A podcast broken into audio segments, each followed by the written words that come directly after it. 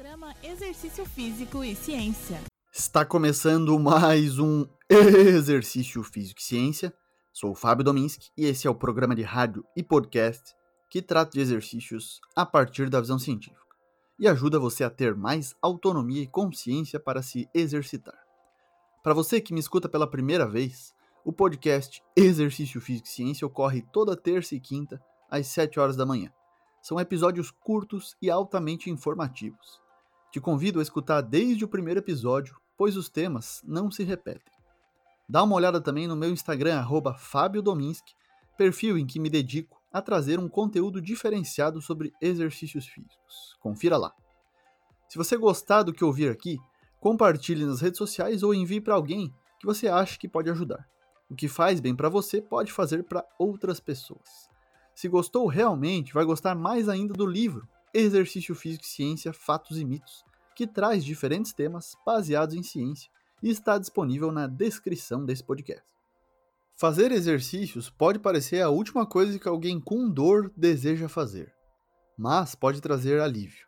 Eu vejo isso desde que comecei na educação física em 2010, quando tive a oportunidade de trabalhar na universidade com pacientes com fibromialgia, uma doença reumática que na verdade é uma síndrome, pois envolve diversos sintomas, mas que a principal é a dor.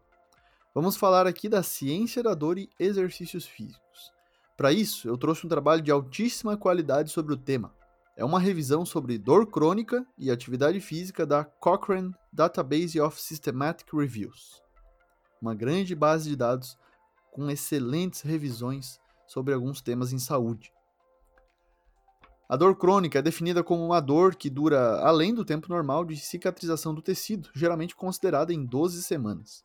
Contribui para deficiências, ansiedade, depressão, distúrbios do sono, baixa qualidade de vida e custos com saúde.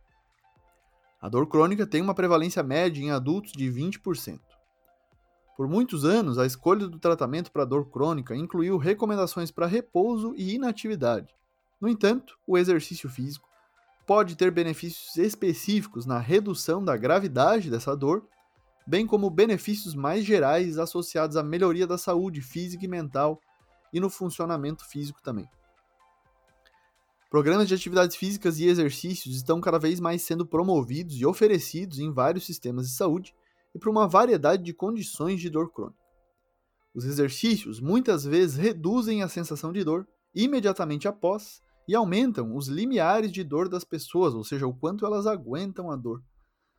Autores do Reino Unido publicaram esse estudo em 2017, que buscou determinar a eficácia de diferentes atividades físicas e intervenções de exercícios na redução da intensidade da dor e seu impacto na função, qualidade de vida, além da evidência de quaisquer efeitos adversos ou danos associados à atividade física e essas intervenções com exercícios.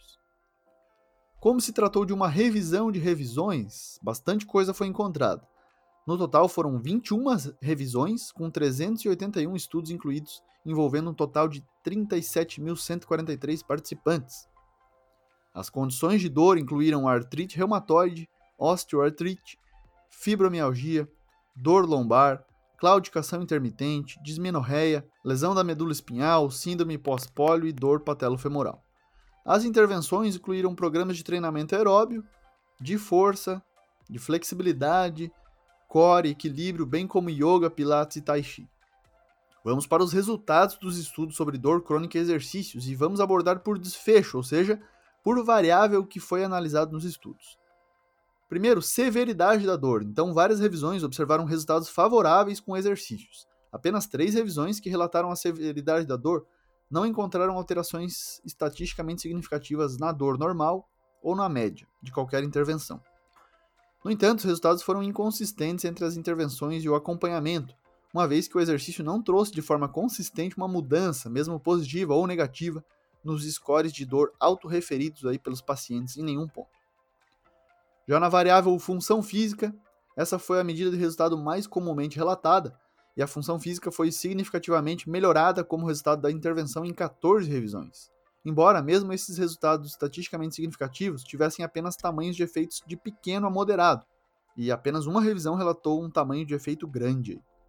Em relação às variáveis de função psicológica e qualidade de vida, observamos resultados variáveis. Os resultados foram favoráveis ao exercício, geralmente tamanho de efeito pequeno e moderado, com duas revisões relatando tamanhos de efeito grandes e significativos para melhorar a qualidade de vida dos pacientes.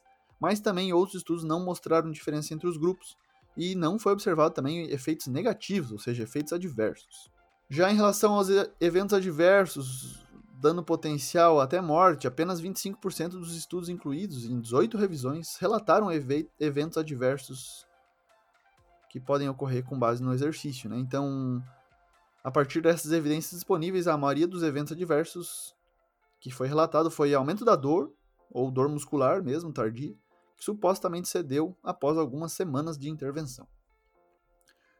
Sobre a qualidade das evidências que examinaram a atividade física e os exercícios para dor crônica, se observou que é baixa.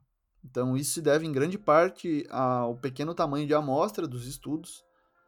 E essa, uma série de estudos teve intervenções adequadamente longas, mas o acompanhamento planejado foi limitado a menos de um ano em todas, exceto seis revisões.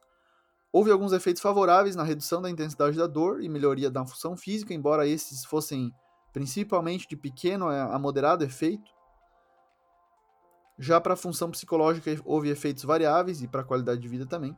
E as evidências disponíveis sugerem que a atividade física e o exercício são uma intervenção com poucos eventos adversos que podem melhorar a intensidade da dor e a função física, e consequentemente a qualidade de vida das pessoas, dos pacientes.